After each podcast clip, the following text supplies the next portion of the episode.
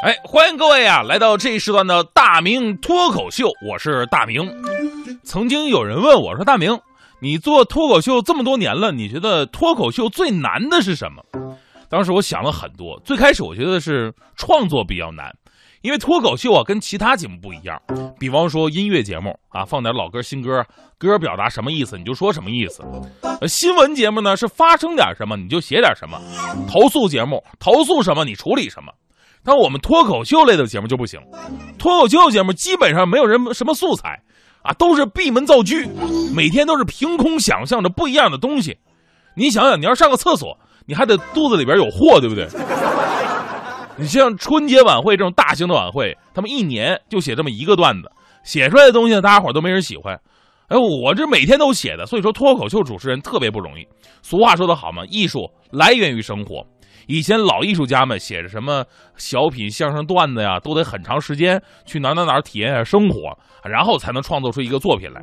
我不行，我这天天的节目，我节目之间的间隔也没地儿体验去啊。每天看黄欢的时间比看我妈都长。你问我妈现在长什么样，我印象都比较模糊。你要问黄欢长什么模样，你都欺负我的记忆力。您都可以直接问我黄欢有多少条鱼尾纹。我清楚的告诉你，七十三条，这玩意儿跟年轮似的，我跟你说。但是呢，做了脱口秀有七年的时间了，呃，对这个行业呢有了不少的改观印象。呃，现在如果再问我脱口秀最难的是什么呢？我觉得不是素材来源，也不是桥段设计，不是提升高度，也不是什么旁征博引，而是您说出去的话能站得住脚。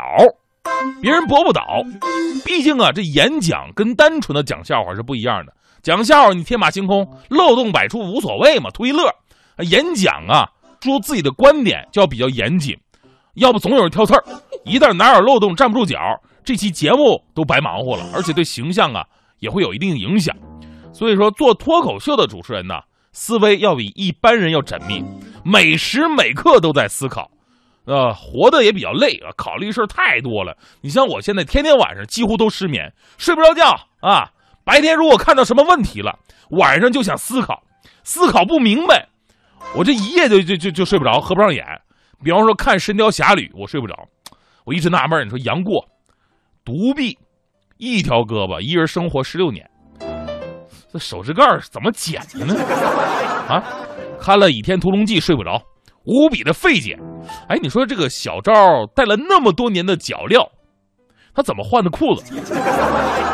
看童话《白雪公主》也睡不着觉，啊，你说白雪公主沉睡那么多年，一直没刷过牙，我这两天不刷牙自己都受不了了。那姐们几年不刷，王子怎么下得去嘴啊？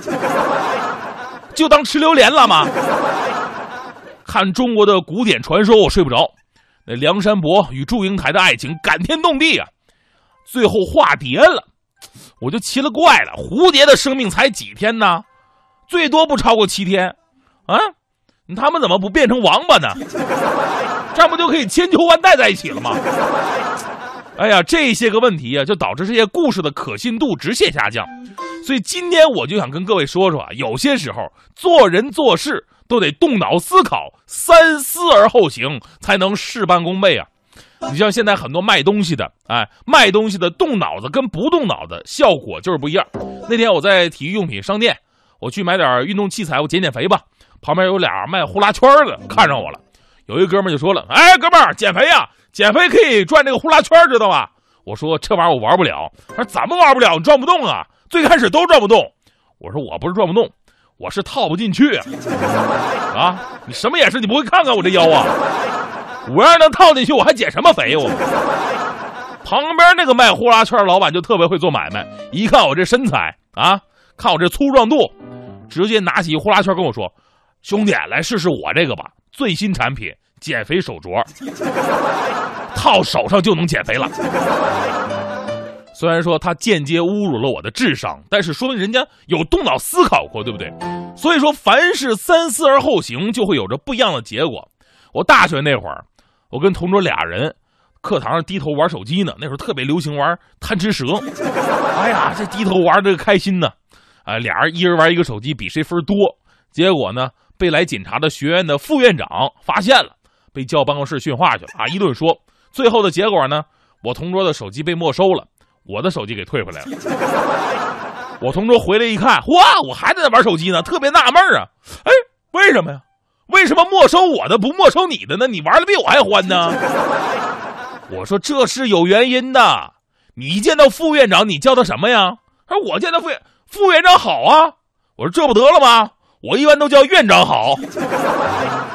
这不一句话就说到人心坎里去了吗？为什么我能做主持人呢？这就是天赋。